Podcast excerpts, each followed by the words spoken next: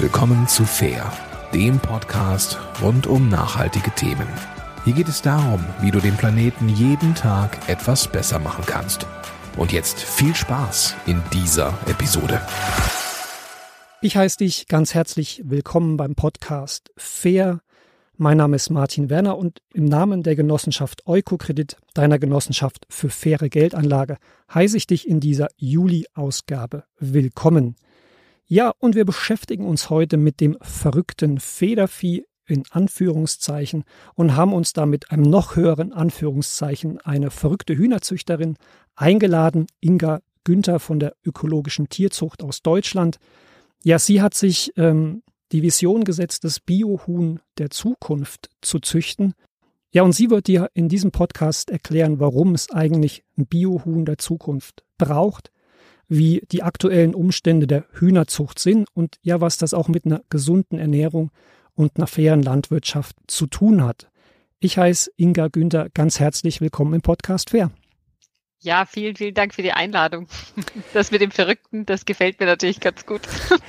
Genau, also da bleibt man auch drauf. Das ist mit dem Augenzwinkern, aber äh, wie Sie hören werden, äh, das da, ja, das hat auch einen Kern Wahrheit. Inga, nimm mal den Hörer, die Hörerin mit wo ist das erste Mal das Bild einer heilen Hühnerwelt bei dir verloren gegangen? Ja, also das war mit circa 14 Jahren tatsächlich. Äh, damals war ich als Praktikantin auf einem ähm, Biobauernhof und ähm, ja, wir hatten da ganz normal die Tiere zu versorgen und ähm, am Ende dieses Praktikums durfte ich dann ein paar Küken mitnehmen. Die sind da einfach damals so völlig frei über den Hof gelaufen, von einer Glucke ausgebrütet worden und ich war da überglücklich darüber, diese Küken mitnehmen zu dürfen. Das waren ungefähr fünf Stück. Und ich habe in Hamburg im, äh, im in, ja, letztendlich in, in einem grünen Vorort gewohnt und konnte dann dort eben zu Hause so einen kleinen Hühnerstall einrichten.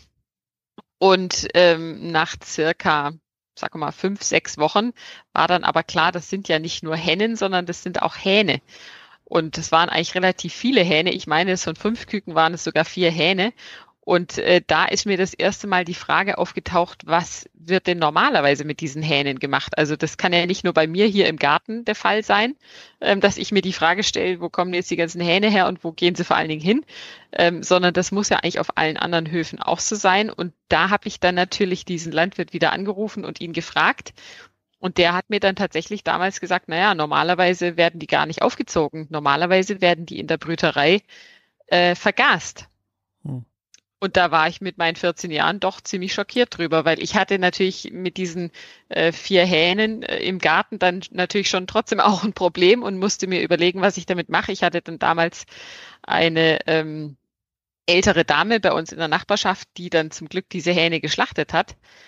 Aber das war natürlich für mich schon ja, echt eine Erfahrung. Also kann man nicht anders sagen. Und das Schlachten an sich fand ich natürlich schon auch schrecklich genug, aber noch viel schrecklicher natürlich die Vorstellung, dass eigentlich der Hahn gar nichts wert ist. Also dass der Hahn praktisch als Küken, weil er wirtschaftlich keinen Nutzen bringt, direkt ähm, getötet wird.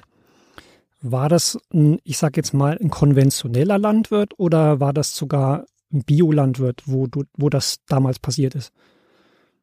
Das war eine, das war eine Biolandwirtschaft und zwar eine richtig gute. Ne? Also Biohof und das ist auch bis heutzutage in dem Sinne nicht anders, dass halt eben die Biobetriebe und die konventionellen Betriebe im Grunde dieselben Tiere einsetzen. Sie sind eben letztendlich, ja, entstammen derselben, derselben Zuchtfirma und ähm, sind alle miteinander eben auf Eierlegen spezialisiert und nicht auf Fleischansatz. Und da kommt es ja her, ne, dass, dass eben ja, sag ich mal, vor ungefähr 60, 70 Jahren haben sich da die Wege getrennt zwischen Fleischerzeugung und Eiererzeugung. Und es gab eben ab sofort dann hochspezialisierte Legehennen, die eben nur für das Eierlegen geeignet sind und wo das männliche Tier kein Fleisch ansetzt.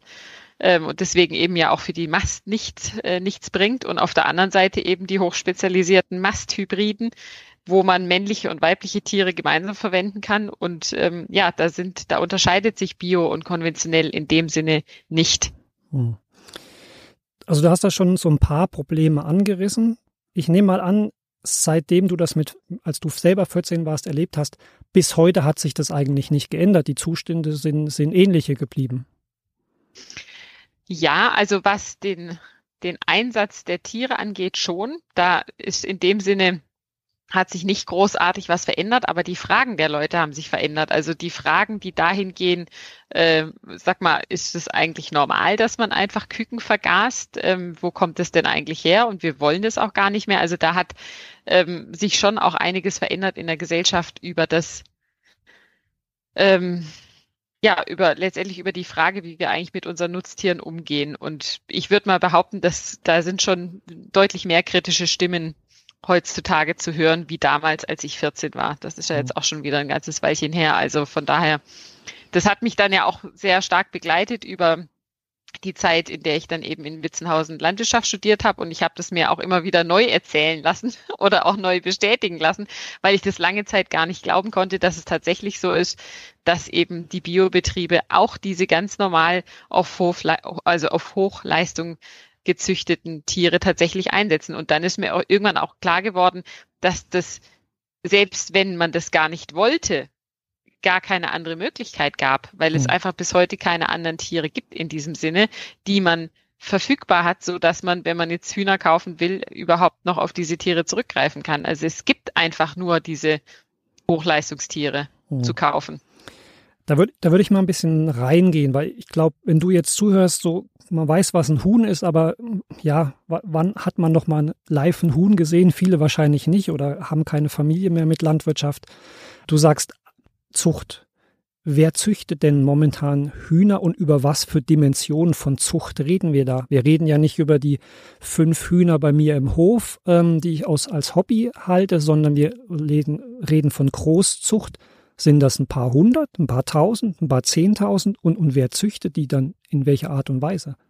Gut, also wir reden da eher über ein paar Millionen. Also allein in Deutschland werden ja schon knapp 50 Millionen Legehennen gehalten und äh, noch sehr, sehr viel mehr Masthähnchen. Und es ist so, eben wie ich gesagt habe, vor ungefähr 60 Jahren haben sich nicht nur die Wege zwischen Eier- und Fleischzüchtung äh, getrennt, sondern eben auch ganz stark zwischen Hobby- und Profizüchtung. Die Hobbyzüchtung hat im weiteren Verlauf den Schwerpunkt gelegt, vor allen Dingen, sage ich mal, auf optische Merkmale, also auf die Frage nach Gefiederfarbe oder eine spezielle Kammform, ähm, aber auch sowas wie Eierfarbe. Und die Profizüchter, die ähm, heutzutage eben tatsächlich weltweit eigentlich nur noch aus vier Firmen bestehen. Also da hat ein ganz starker Aufkaufprozess von kleineren Zuchtunternehmen in den letzten Jahren eben auch stattgefunden. Die haben sich eben schon immer mit der Züchtung, also der wirklichen Selektion von Tieren auf bestimmte Leistungsmerkmale beschäftigt. Und ganz oft wird der Begriff Haltung und Züchtung auch verwechselt. Das ist den meisten gar nicht klar, dass es nicht dasselbe ist. Und man kann es ganz einfach beschreiben, indem man sagt, Haltung heißt einfach, ich habe ein paar Hühner bei mir im Garten, ich mache morgens die Tür auf, dass sie raus können, äh, sammle nachmittags die Eier ab und ansonsten muss man sie füttern und, und misten. Hm. Das ist Haltung. Und Züchtung bedeutet aber, ich habe ein bestimmtes Ziel, also ein bestimmtes Bild, das, äh, das so, so soll das Tier ähm, diesem, diesem Bild sozusagen soll das Tier entsprechen.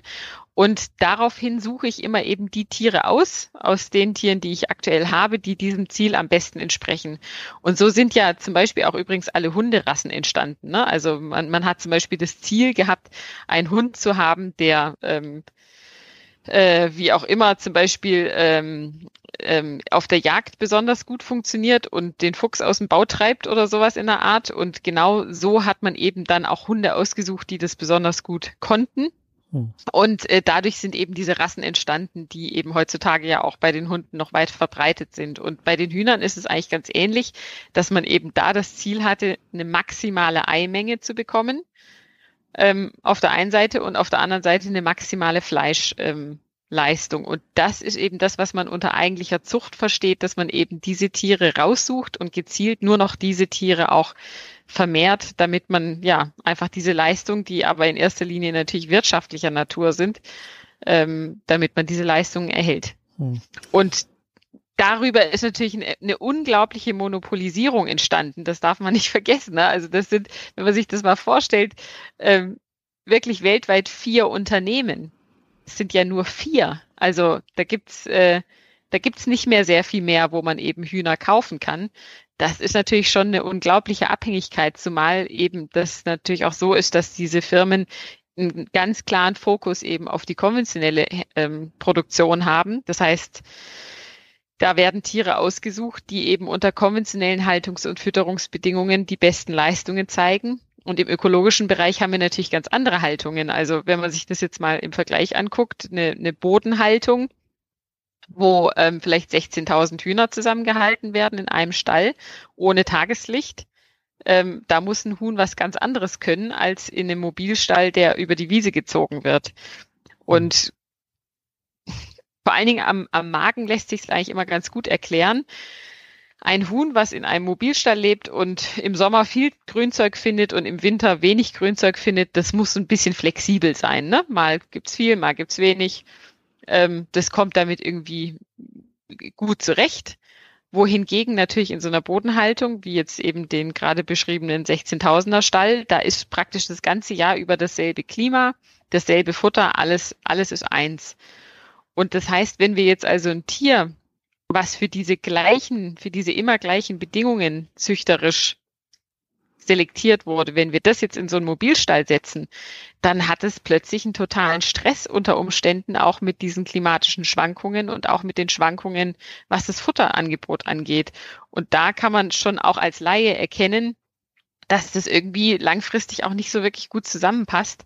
Gerade wenn man eben auch sagt, dass wir im ökologischen Bereich auch große Probleme eigentlich haben mit dem ganzen Soja-Import, äh, weil man da natürlich schon so seine öko ökologischen Fragestellungen dran haben kann, wie sinnvoll das eigentlich ist, heutzutage so viel Eiweißfutter auch für Biobetriebe aus dem Ausland zu importieren. Mhm. Also, naja, und von daher schließen sich ja. da ganz viele Fragestellungen an. Also nur noch Thema. zur Erklärung, Soja-Import, da werden wir nochmal drauf eingehen, das ist Futtermittel, ne? Also das ist genau. das Hochleistungsfutter, genau. Ja. Ja. Du hast also dann irgendwann diese, diese Diskrepanz erkannt. Für mich als Konsument stellt sich jetzt immer noch so die Frage, ja, solange das funktioniert, wo ist das Problem?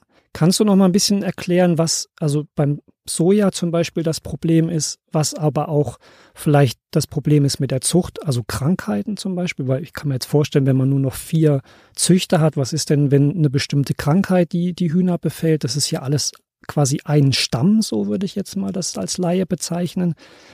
Also wie stabil ist denn so eine Züchtung? Also wo, wo sind denn die Probleme, die jetzt vielleicht dahinter liegen in der Versorgung? Nochmal aus Sicht des Konsumenten, was für ein Risiko fahren wir denn jetzt permanent, dass wir die Zucht so haben, getrennt haben, Eier und Hühner, wie du sie beschrieben hast?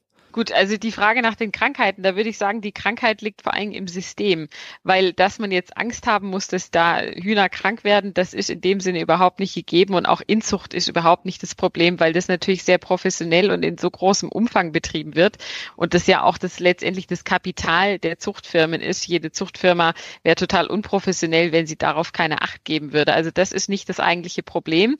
Ähm, natürlich gibt es heutzutage große Geflügelkrankheiten, die auch haufenweise Ställe sozusagen wegraffen, aber der eigentliche Genpool im Hintergrund, der ist in dem Sinne äh, nicht gefährdet, ja. Trotzdem natürlich total eingeschränkt, weil es nicht mehr viele verschiedene Rassen gibt, sondern eben letztendlich nur noch so, sagen wir mal, fünf, sechs verschiedene Linien nennt man das dann. Also das sind sozusagen nochmal Untergruppen innerhalb der Rassen.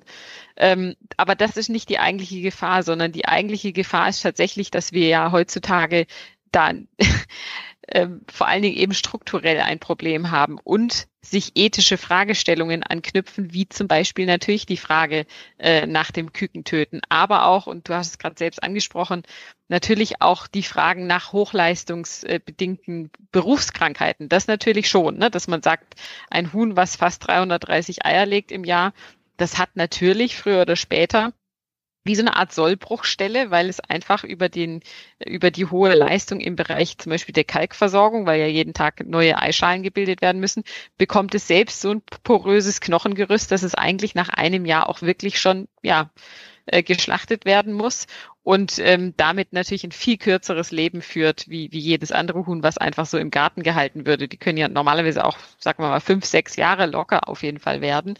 Und das heißt, wir haben äh, finde ich aber tatsächlich vor allen Dingen ein großes ethisches Problem heutzutage mit diesen Tieren, weil es eigentlich Wegwerfartikel sind. Es sind totale Wegwerfartikel und es ist alles wegrationalisiert worden, was nicht irgendwie in ja in, in, in das in dieses wirtschaftliche Konzept, äh, Konzept reinpasst. Ähm, und das sieht man natürlich am allerdeutlichsten an, an dem männlichen Tier, also an dem, an dem Küken, was eben schon am ersten Tag dann getötet wird. Und ähm, das, was wir jetzt gerade erleben, ist natürlich total spannend, weil von Seiten der Gesetzgeber auf Druck der Gesellschaft ja ein Gesetz erlassen wurde, wo ganz deutlich wird, man darf keine männlichen Tiere mehr töten, grundlos, ab kommendem Jahr. Und es wird parallel dazu aber ganz hoch subventioniert eine Technik entwickelt, die eben ermöglicht, dass man diese männlichen Tiere bereits im Ei erkennen kann und die Eier dann sozusagen, die männlichen Eier dann trotzdem wieder mhm. getötet werden. werden ne, weil man ja sagt, na gut, das ist ja, es ist ja gar nicht, das ist ja kein geschlüpftes Küken, sondern das ist ja eigentlich ein Brutei und da darf man es dann wieder. Und das sind halt so, ja, das sind dann so Stellen, wo ich denke, nee, also das hat ja mit einer Lösung nichts zu tun. Man verschiebt es einfach weiter nach vorne. Das ändert nichts an der Grundstruktur, dass man eben mit Hochleistungstieren arbeitet, die eben entsprechend natürlich auch ähm, anfällig sind, weil sie so eine hohe Leistung bringen müssen und wo man ja mit Tieren eigentlich total achtlos umgeht und sie letztendlich einfach nur ausbeutet. Hm. Und ich glaube, ich halte das nicht für ein zukunftsfähiges Konzept, so mit Nutztieren umzugehen. Ich glaube, das will in Zukunft ehrlich gesagt keiner mehr. Und da stehen wir jetzt relativ am Anfang, aber dieses Gesetz, das macht es eigentlich ziemlich deutlich, dass eben der Verbraucher das eigentlich nicht mehr will, aber trotzdem wird von Seiten der Industrie und der Politik in dem Sinne keine echte Lösung angestrebt, sondern eigentlich auch wieder nur was, damit man den ja, Leuten, dass man die Leute beruhigen kann. Ähm, ja, das finde ich ja. dann schon schwierig. Ja, ein Heftpflaster statt einer Behandlung, ja. Ähm, ja, ja, total. Aber das bringt mich nochmal zurück auf, auf, das, auf unsere Einleitung, nämlich das Verrückte an der ganzen Geschichte. Ich meine, du, dir sind die Probleme bekannt. Wir haben jetzt einen Teil der Probleme auch angesprochen. Aber du hast dich ja damit nicht zufrieden gegeben, sondern hast gesagt, na hey, dann, dann mache ich was anderes. Ich baue mir eine eigene Zucht auf. Bist damit seit 2015, glaube ich, unterwegs und versuchst jetzt wieder das Biohuhn der Zukunft zu züchten. Was heißt das denn? Führst du jetzt sozusagen die Linien, du hast es angesprochen, die sich getrennt haben in der, äh, in der ja, Produktion, in der Zucht, also Fleisch und Ei wieder zusammen? Arbeitest du mit anderen Rassen?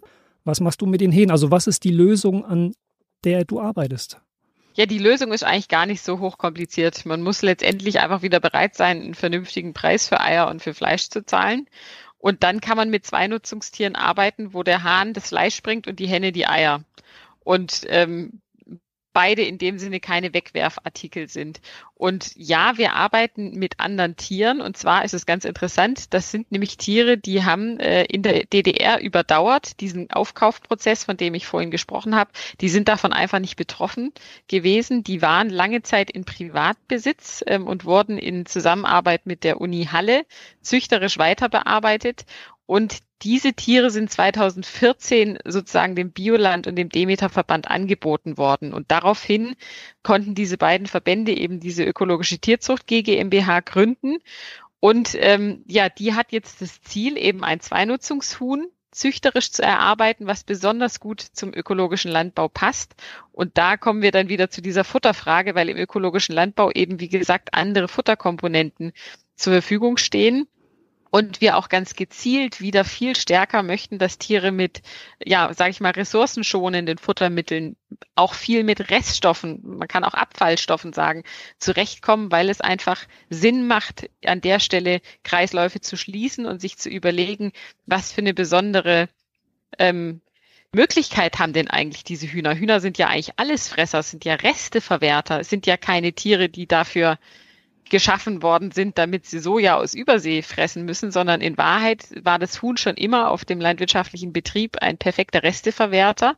Und so ein Tier suchen wir, was sozusagen Eier und Fleisch machen kann, relativ ähm, äh, von der Leistung her auf jeden Fall unter dem liegt, was, was das Hochleistungstier kann, aber eine relativ ausgewogene Leistung hat und was halt eben wieder wirklich auch als Allesfresser ernährt werden kann. Und in dem Zusammenhang es ist auch ganz wichtig zu betonen, dass die Hühner heutzutage alle Zwangsveganer sind. Also man darf dem Huhn heutzutage kein tierisches Eiweiß füttern.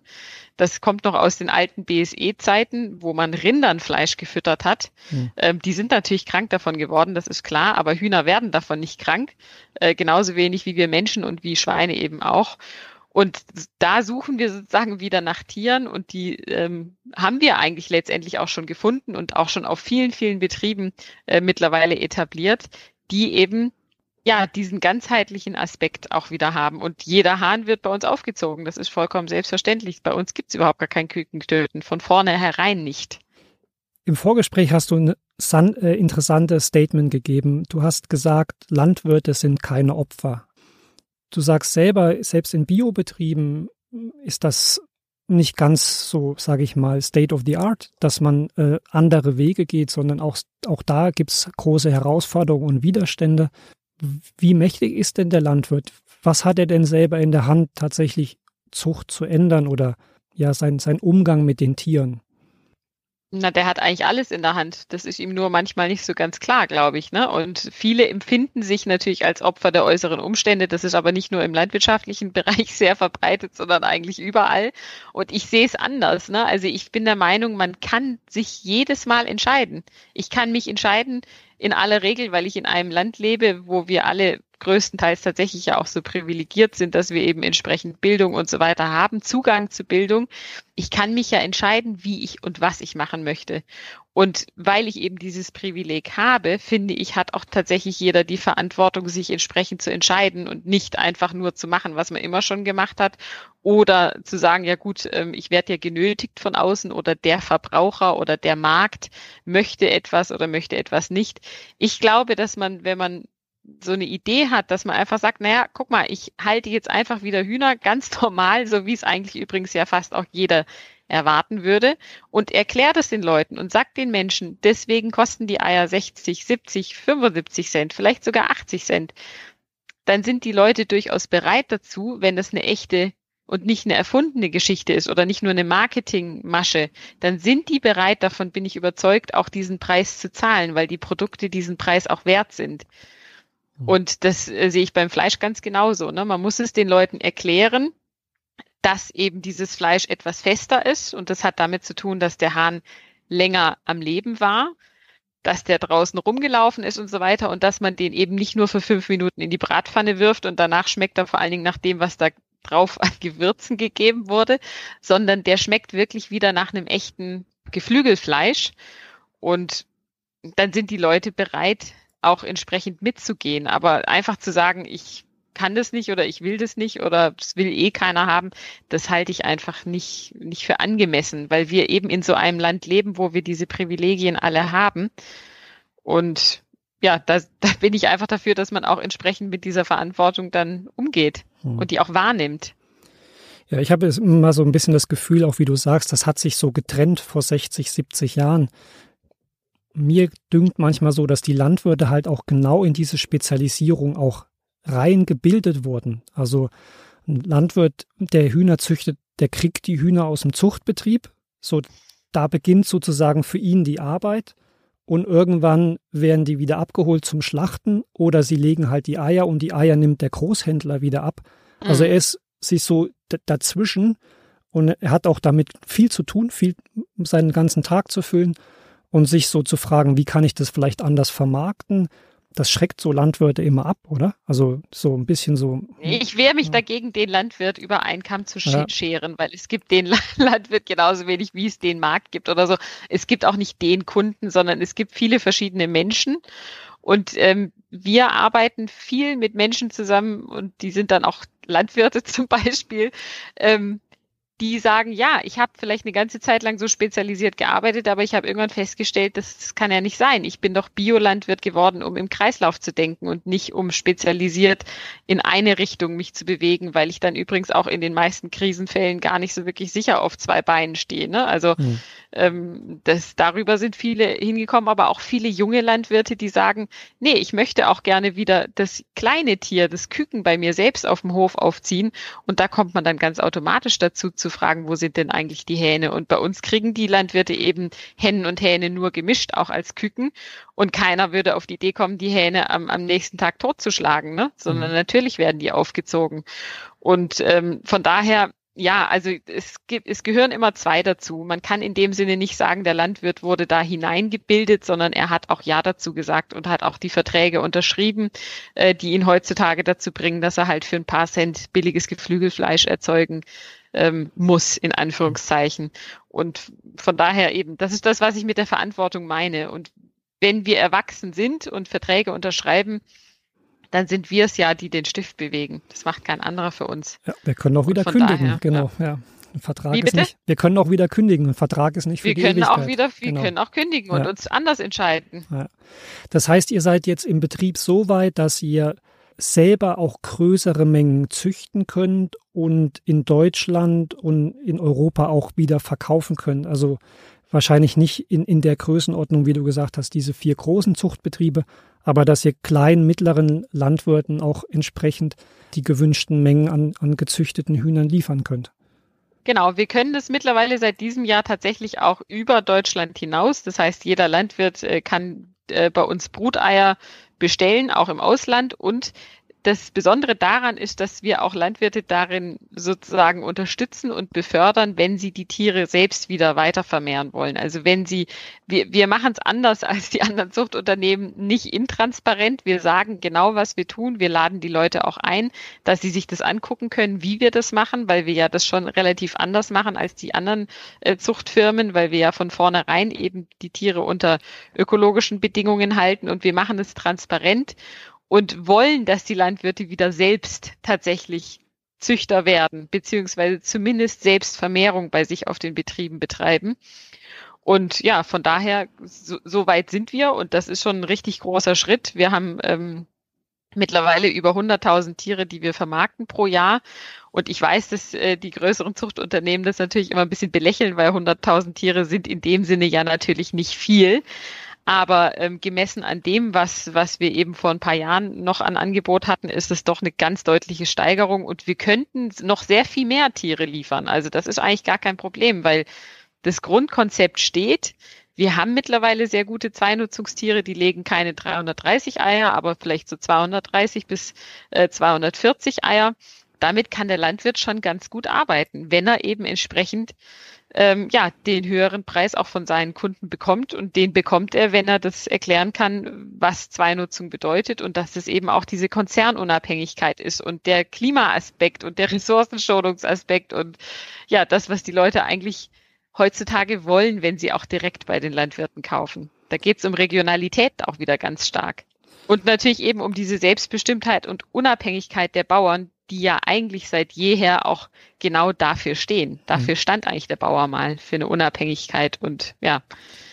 Gebt euch vielleicht die Größe, die ihr jetzt habt, noch die Chance, dass ihr sozusagen unter Radar der vier Großen fliegt? Oder gibt es schon Reaktionen der vier konventionellen großen Zuchtbetriebe auf das, was ihr macht? Ähm, ja, aber auch gar keine negativen. Also ich habe da jetzt überhaupt nicht den Eindruck, dass das ähm, negativ wahrgenommen wird, sondern es wird interessiert wahrgenommen. Und es ist in dem Sinne ja auch, es soll jetzt nicht, es soll sich jetzt nicht so anhören, als würden wir sagen, das ist, also ich will gar nicht beurteilen, was die anderen machen, sondern ich sage einfach nur für den ökologischen Bereich empfinde ich das als den authentischeren Weg. Ja, und ihr seht ja. Was andere machen, ja. Hm. können sie ja machen, aber ich finde das, wie gesagt, das ist das, was, wo ich sage, das passt zum ökologischen Grundgedanken, ähm, dass eben auch die Züchtung, wie übrigens im Saatgutbereich schon seit vielen, vielen Jahren auch gemacht wird, dass die eben entsprechend auch unabhängig und von vornherein bio ist und nicht konventionell. Also ich versuche nochmal den, den Büschel für dich als Hörer jetzt zusammenzumachen. Wir haben über das verrückte Federvieh gesprochen und es ist, glaube ich, nochmal deutlich geworden, dass in der aktuellen konventionellen Züchtung es einfach um Leistung geht, entweder Eiproduktion oder Fleischproduktion, um das sowohl bei den bestimmten Landwirten als auch bei bestimmten Verbrauchern Zweifel an diesem Konzept aufkommen, die es wieder biologisch haben wollen. Inga hat sehr gut erklärt, was auch die Probleme im Hintergrund sind, Futter und dergleichen mehr und dass die ökologische Tierzucht eben versucht, wieder Hühner zu züchten, die beides können, also die gut Ei legen können, aber auch die Hähne eben gezüchtet werden für das Fleisch, weil sie eben die, die guten Allesverwerter sind, die Resteverwerter, die Hühner, die aus nichts eben noch ja ein Lebensmittel machen und es eben anders verdient haben, als eine Art Wegwerfartikel benutzt zu werden, gezüchtet zu werden und geschlachtet zu werden. An der Stelle kann ich schon einen Ausblick geben in die übernächste Sendung, heißt im Podcast im September. Wir haben nämlich so eine Art ja, Fortsetzung der ganzen Geschichte. Wir haben mit Lopez Fufu gesprochen. Er arbeitet auch bei der ökologischen Tierzucht, kommt ursprünglich aus Kamerun und baut jetzt zusammen mit der ökologischen Tierzucht eben ein Zuchtprojekt in Kamerun auf, Ende des Jahres. Ich habe schon mit ihm gesprochen. Ich kann euch sagen, das ist ein wahnsinnige Geschichte. Da könnt ihr euch schon drauf freuen. Es gibt also eine Fortsetzung der verrückten Hühner. Diesmal ist es ein verrückter Hahn dann im September. Ansonsten gibt es noch eine Augustfolge zum Thema Finanzen von meiner Kollegin. Und ja, für dich nochmal die Option, hey, was kannst du denn jetzt mitnehmen, außer das Wissen? Die ökologische Tierzucht ist eine gemeinnützige Organisation. Sie ist gemeinnützig anerkannt. Das heißt, du kannst die Projekte mit einer Spende unterstützen. Ich verlinke das auch in den Informationen zum Podcast. Und wenn du natürlich den ein oder anderen Euro oder Franken über hast, kannst du ab 200 Euro oder 250 Franken auch eine Geldanlage bei Eukokredit leisten und auch damit die Landwirtschaft fördern. Inga, ich sage ganz, ganz lieben Dank für deine Zeit, für das Gespräch, was du den Hörer vermittelt hast und natürlich auch für deine Arbeit. Herzlichen Dank. Ja, äh, vielen Dank, wie gesagt, für die Einladung. Freut mich sehr. Und übrigens, seit diesem Monat sind auch die ersten Tiere von uns in die Schweiz gegangen. Also das heißt, wer ähm, Eier und Fleisch von Zweinutzungshühnern gerne kaufen möchte, der wird die auch in Zukunft in der Schweiz finden. Ja, ganz spannend auch für unsere Schweizer Hörer und Hörerinnen. Dann sage ich dir, Inga, und natürlich dir als Zuhörer herzlichen Dank, dass du den Podcast fair gehört hast, dass du uns dein Ohr geschenkt hast. Ich wünsche euch noch einen schönen Sommer und wir hören uns in einem Monat wieder. Bleibt uns und Eukokredit treu. Danke und tschüss.